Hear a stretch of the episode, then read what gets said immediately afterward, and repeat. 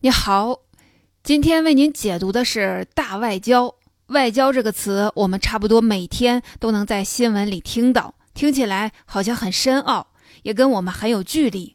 然而，要给外交下个定义，其实也很简单。用最直白的话来说，世界上这么多国家，彼此之间打交道的方式，概括起来不外乎两种：动手的和不动手的。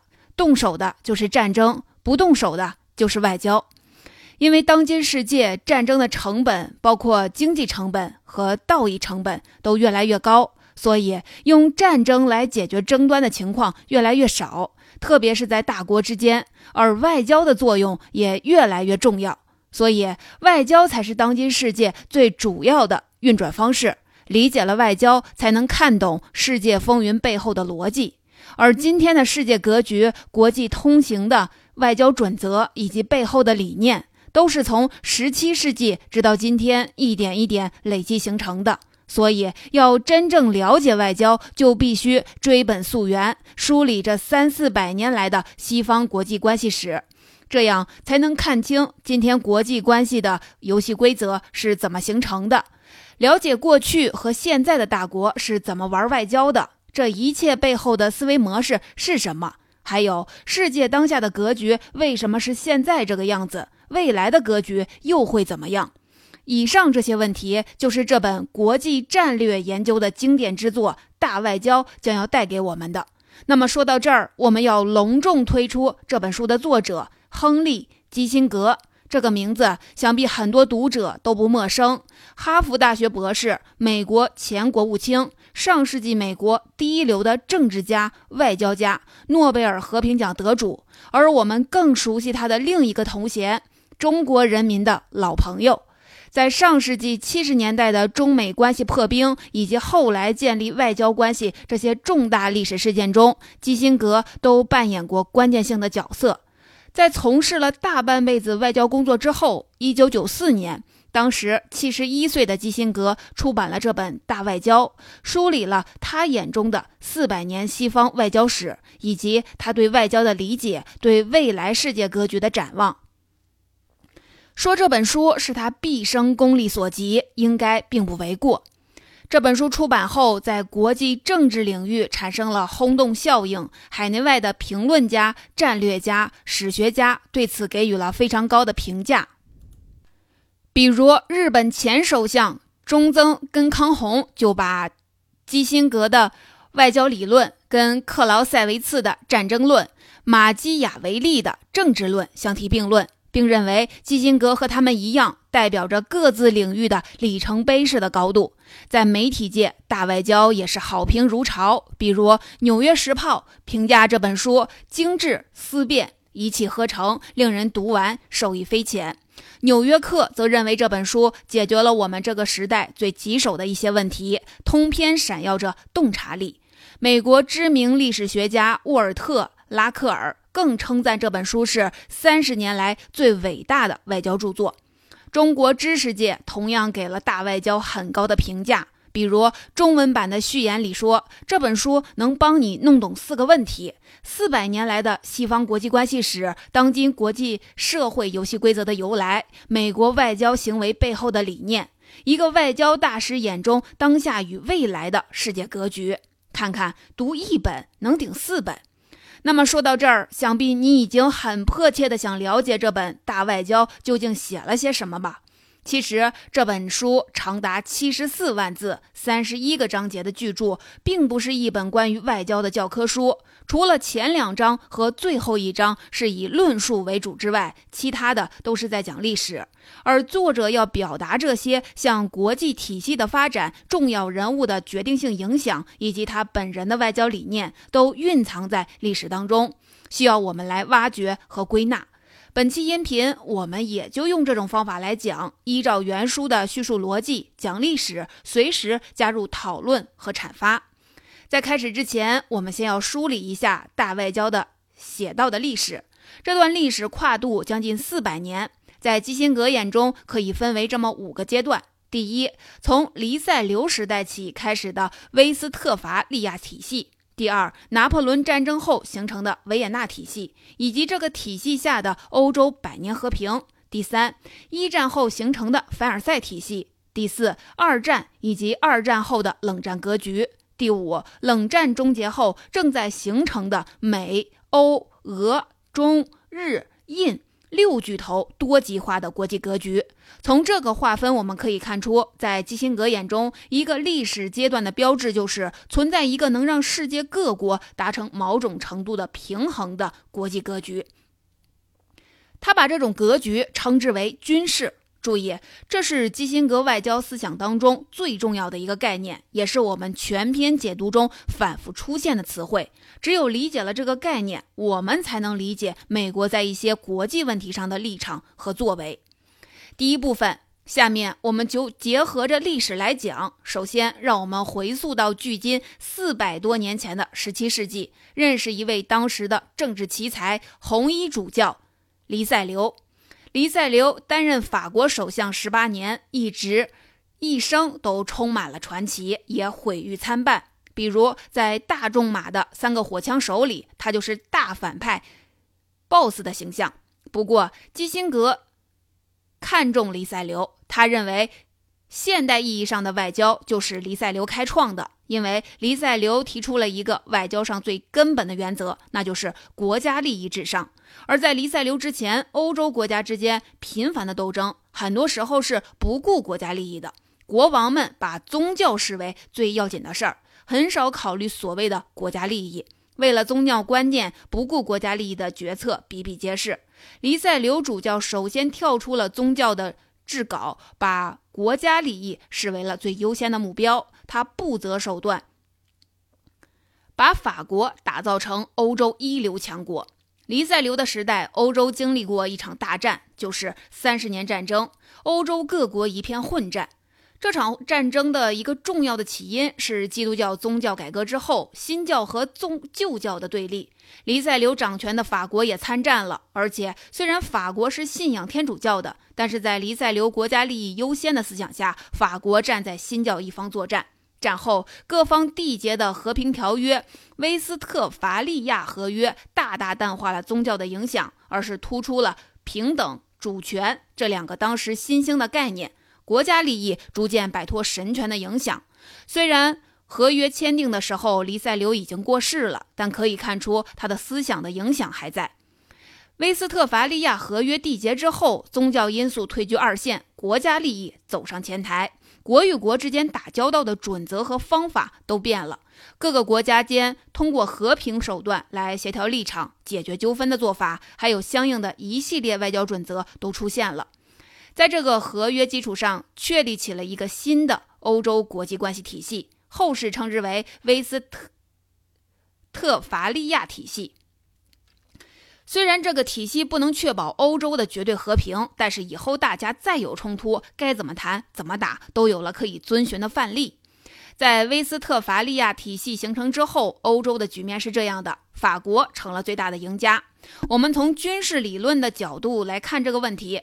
三十年战争之前，欧洲的局面是小国林立，除法国之外的另两个强国奥地利和西班牙，尽管他们的王室都出自哈布斯堡家族，是亲戚，但也各自为政。战后，西班牙、奥地利被削弱，其他的德意志各个小国还是四分五裂。另外的潜在的强国普鲁士和俄国，当时都还很落后，也构不成威胁。所以，整个欧洲大陆上，法国一家独大。这个局面一直保持到拿破仑战争结束，拿破仑失败，法国才失去了欧洲霸主的地位。也就是说，从黎塞留到拿破仑这将近两百年间，法国是得益于他的竞争对手，特别是德意志诸国的分裂。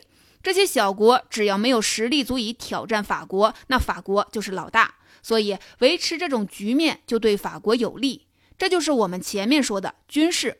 其他各国达成一种平衡，谁都不能强大到对我构成威胁。对于处在优势地位的国家来说，这就是最理想的局面。第二部分，但是把军事战略玩到更高高度的还是英国人。英国是岛国，因为地理位置的原因，更加不能接受欧洲大陆出现一个足以称霸的强权。因为那样就会威胁到他们的安全。所以，当法国的霸权发展到拿破仑时代，真的眼看就要成为欧洲的主人了。这时候，英国联合了奥地利和俄罗斯，联手遏制了拿破仑的野野心。在拿破仑战争之后，新的欧洲军事在英国、奥地利和俄罗斯主导下，形成了新的维也纳体系。维也纳体系让欧洲经历了有史以来最持久的和平，这就是我们下面要讲到的第二个阶段——维也纳体系之下的欧洲百年和平。维也纳体系是欧洲军事战略的第一次全面实践。基辛格认为，1812年到1822年的维也纳体系形成的时候，跟他所处的时代，也就是冷战时期，有很多问题是很类似的。因此，研究维也纳体系可以见古通今，研究如何结束战争、缔造和平和保持和平。在基辛格看来，维也纳体系让欧洲从法国大革命和拿破仑扩张所造成的动乱中恢复了稳定，而这要归功于两个大人物，他们就是以谈判促成国际和解的英国大臣卡塞尔雷和使这种和解正统化的奥地利首相梅特耶。顺便说一下，基辛格的博士论文写的就是这两位。基辛格强调，梅特涅和卡斯尔雷的努力给了欧洲一种稳定的国际体系，使得和平得以维持一个世纪之久。而这种稳定得以实现的基础就是军事。说白了，谁也不能太强大，并且大家都能接受这种定位。维也纳体系是军事理论在国际关系领域的最大一次实践。五个欧洲主要大国——法国、俄罗斯、奥地利、英国和普鲁士——都找到了自己的定位，在此基础上形成了一个大家都愿意参与的欧洲协调机制。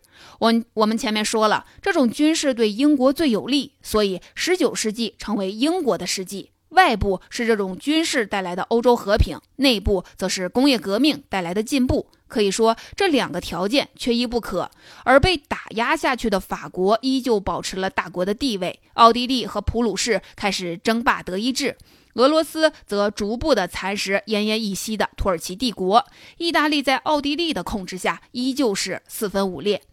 虽然基辛格高度评价维也纳体系，说它让欧洲经历了百年和平。不过，这个说法其实是不太准确的，因为维也纳体系头四十年确实是保证了欧洲的和平，但后六十年则充满动荡和变化，甚至连实现和平的基础也走样了，和平的局面越来越不稳定。这又是怎么回事呢？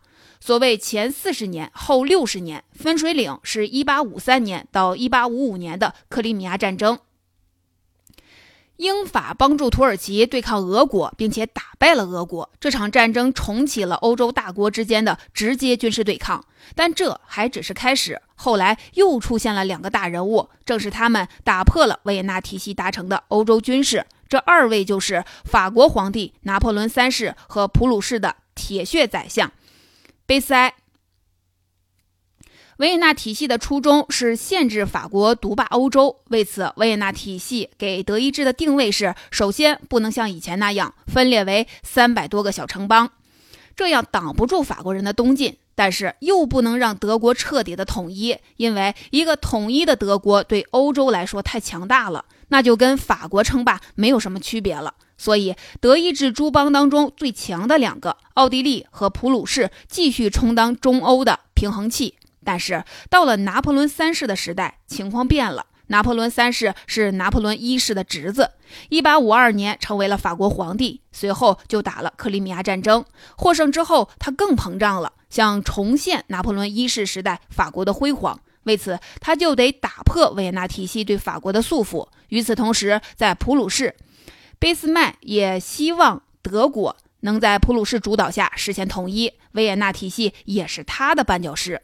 对拿破仑三世，当时的英国首相巴麦尊，就是发动鸦片战争那位，曾经评价说，拿破仑三世脑子里的新想法出现之快，如同一窝兔子。拿破仑三世的外交毫无章法，他盲目支持意大利独立，与奥地利开战，时而拉拢俄国，时而结交英国，把欧洲搅得一团糟。所以，等到俾斯麦和奥地利开战。欧洲众强国已经各怀鬼胎，根本没有默契来召开会议，通过外交来解决了。而普鲁士战胜奥地利之后不久，拿破仑三世又轻率地跟普鲁士开战，被打得大败，他本人下台流亡，普鲁士也正式统一了德国。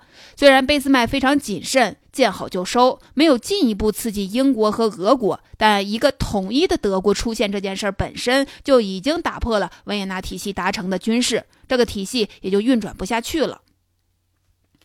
之后的和平靠的就不再是大家对维也纳体系的认同，而是当时欧洲五大国英法德奥俄彼此的互相牵制。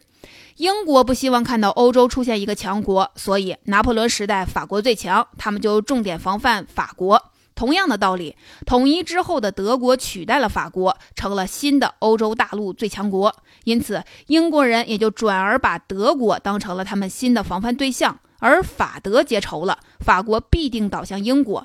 至于奥地利，虽然也被德国打败了，但是俾斯麦非常有远见，给了他们非常宽松的停战条件。再加上毕竟是同文同种，所以德奥还是走得比较近。这时候就形成了英法一方、德奥一方的局面。这两方谁能拉拢俄国站到自己这边，谁就取得优势了。贝斯麦通过高超的外交手段，策划了三皇同盟，把。德、奥、俄三个君主国拉到了一起，但是这个同盟有个先天的裂痕，就是奥地利被赶出德意志之后，重组为奥匈帝国。此时他们只能向东南方的巴尔干半岛发展势力，而巴尔干地区的居民多是俄罗斯的亲戚斯拉夫人，俄罗斯也把巴尔干视为自己的势力范围，所以奥俄两国的矛盾是没法解决的，这个同盟也就没法长期的维持。果然，后来俄国脱离三皇同盟，倒向英法，而德奥拉上刚刚统一的次级强国意大利，双方形成了两个不共戴天的军事集团，彼此对峙。而且，同盟中的弱势国，比如俄国，他们的战略就是一旦发生冲突，务必要闹大，只有闹大，才能把强大的盟友英法给拉进来，增加自己获胜的机会。这个时候，所谓军事已经变成了军备竞赛。不打则已，一打必然是毁灭性的。到了一九一四年，第一次世界大战就在俄奥争夺的巴尔干半岛爆发了。至此，维也纳体系带来了一百年的欧洲军事与和平局面也彻底不复存在了。说到这儿，我们又该为维也纳体系做了一个总结了。基辛格的评价可以概括成这么一个结论。军事无法让国际社会中每个成员都感到满意，军事就是在永恒的不满意和暂时的满意之间的一种动态平衡，而国际政治就是在这个平衡中的协调。第三部分，不过维也纳体系在基辛格眼中是十分成功的，至少比之后的凡尔赛体系成功的多。下面我们就来讲讲凡尔赛体系这个体系的初衷是什么，有哪些不足，又为什么短短二十年里就土崩瓦解。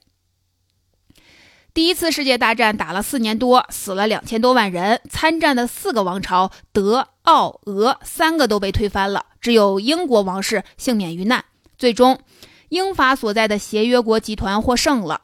仗打得这么惨，可以说大家事先谁都没想到。那么打完之后，就更有必要商量一下，怎么建立一个新的国际体系来保障和平。一九一九年，参战各方在巴黎召开会议，商讨休战事宜，这就是我们熟悉的巴黎和会。在巴黎和会上，先是美国总统威尔逊提出一个旨在和解的方案，还提出建立一个国际同盟，来解决日后的国际争端，以此来避免战争。可以说这个想法很好，但是没有可行性。因为对英法这两个主要战胜国来说，第一次世界大战实在是太残酷了，战争双方积累了太多的仇恨，因此在战后和平谈判时，战胜国有点激动，政治家们想效仿先辈们在维也纳会议上的谈笑风生，但却未能达成一个真正能解决问题的方案。最终，威尔逊放弃了他过于理想化的方案，和会形成了凡尔赛体系。但是这个体系有先天不足，因为它在两个主要问题上刚好基调相反。第一，它在经济上允许战胜国严惩战败国，比如奥匈帝国、奥斯曼帝国都被肢解，德国也被割了地，签署两年条约。法国又向德国索取离谱的高额赔款，德国干脆宣布付不起。这些行为都让战败国对战胜国满怀仇恨。不但没有平息，甚至可能加剧了德法两国的彼此仇恨。这样就无法形成基辛格说的那种对达成军事来说至关重要的共识。第二，与此同时，在政治上，凡尔赛体系又对战败国缺乏约束的手段，而这又是因为美国没有加入他们首先倡议的国际联盟，德国也没加入，苏联被拒之门外。所以，国际联盟的约束手段和权威性是非常有限的。他们宣称负有执行和平及纠正不公的双重使命，而这一使命主要仰仗全球舆论的道德力量。至于舆论无法解决的问题，就留给经济手段。英法美苏德当时全球最强的五大势力有三个不参与，这样国际体系是不能维系的。看一眼世界地图就知道凡凡尔赛体系先天不足。美国和俄国不参与，中国受了委屈，德国怀恨在心，只剩下英国、法国和他们的小伙伴在玩这个游戏。凡尔赛体系中处境最坏的竟是胜利国法国。德国虽然被削弱，但依旧是强国，足以抗衡法国。而德国东边是波兰、奥地利、匈牙利、捷克斯洛伐克、南斯拉夫这些小国，更东边还有一个咄咄逼人的苏联。这让德国有足够的借口重新武装和拓展势力。果然，国际联盟维护不了世界和平，也没法阻止德国走向纳粹独裁和军事扩张之路。巴黎和会之后二十年，第二次世界大战爆发，凡尔赛体系仅仅存在了二十年就土崩瓦解，比基辛格推崇的维也纳体系差得远了。在本书中，基辛格甚至认为，即便希特勒不存在，凡尔赛体系依旧是不堪一击，德国依旧能很快地获得强国地位，这个纸糊的国际新秩序还是会毁灭，顶多是惨烈程度可能会低一点而已。第四部分，凡尔赛体系的情况以及它的不足，我们就说完了。下面的第四部分，我们来说一下二战和战后的冷战格局。凡尔赛体系的失败，根本原因是美国、苏联和德国都没有参与这个新的国际秩序，也就不能达成军事。当时世界的五大势力三个都不参与，这样的国际体系是注定不能维系的。二战之后，欧洲的政治版图再次被重新的划分，德意志帝国分裂为两个国家，世界也按照意识形态分成了对立的两个阵营。只不过，由于核武器的出现，双方谁都不敢再打一场全面战争，而是就这样的彼此对峙，这就是冷战。从大外交的第十七章开始到第三十章，基辛格讲的都是冷战，而这也都是他作为研究者甚至是决策者亲身经历过的历史。基辛格笔下的冷战也可以分成两个阶段。第一阶段包括冷战开始西方的遏制政策、朝鲜战争、苏伊士运河危机、匈牙利危机、柏林危机到越南战争。然而，从朝鲜战争到越战，上述一系列的事件，美国都并不成功，至少是得不偿失，没法在冷战中占得明显的上风。于是，就有了基辛格外交生涯中非常浓墨重彩的一笔。就是一九七一年的秘密访华这个故事，我们都是耳熟能详了。这里我们就不讲细节，而是把这件事儿放到冷战背景下，用外交的视角来看。那就是中美从破冰之旅到一九七九年正式建交，这是双方在冷战环境下为达成新的国际军事、降低苏联的威胁而做的努力。这可以说是影响甚至是改写了冷战的格局。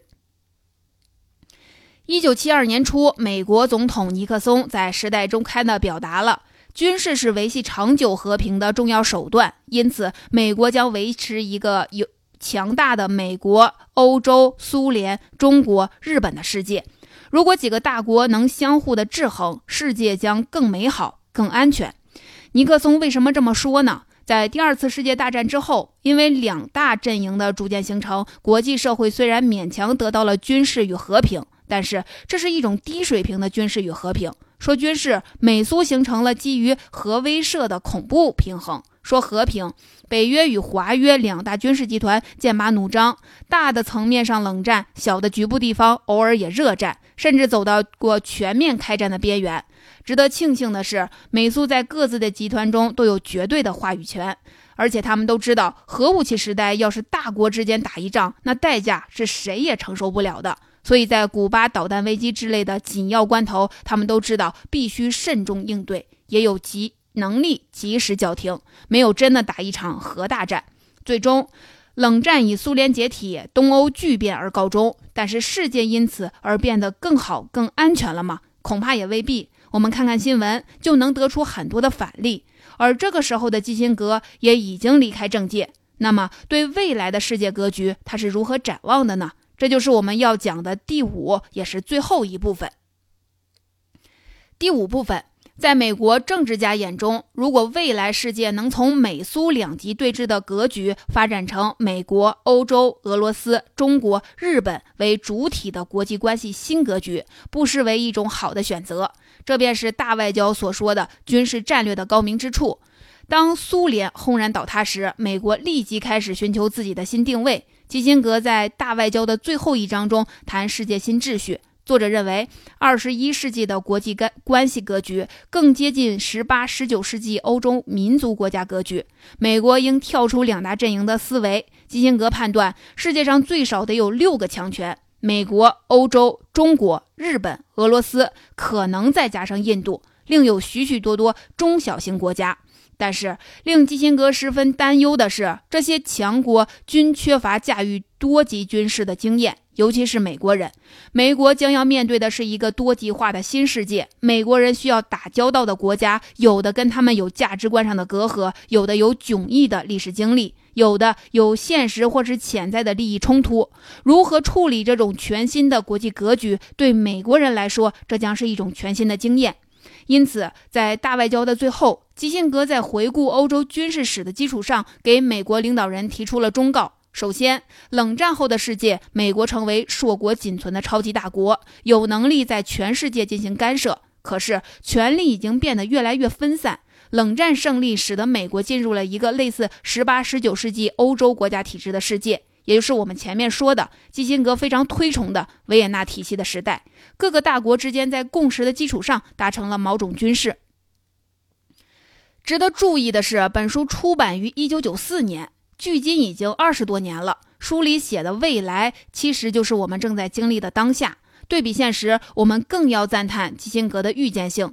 冷战结束之初，美国一度看到了观察家称之为单极世界或一个超级大国的世界。但是今天，美国虽然仍然稳稳居头号强国，但更多级的世界秩序正在形成。美国一超之外，多强也更加明晰。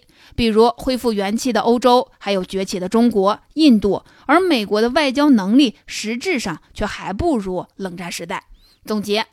现在我们可以总结一下这本大外交的核心内容。在本书中，外交大师基辛格以史实代论述，讲了他眼中的西方外交四百年的发展史。他认为，那些能带来持久和平与稳定的国际体系，都是依赖于军事，这也是他一生外交思想的核心所在。那么，一个稳定的国际体系如何才能实现？基辛格提出，稳定的先决条件是一种能普遍接受的合法性，辅之切实可行的政治安排。和外交政策所能实践的方法，对照历史可以发现，成功的国际体系都是满足上述条件的。而凡尔赛体系这样不能持久的，或是冷战这种充满危险格局，则是因为没有一个能被各方都认为是合理合法的共识。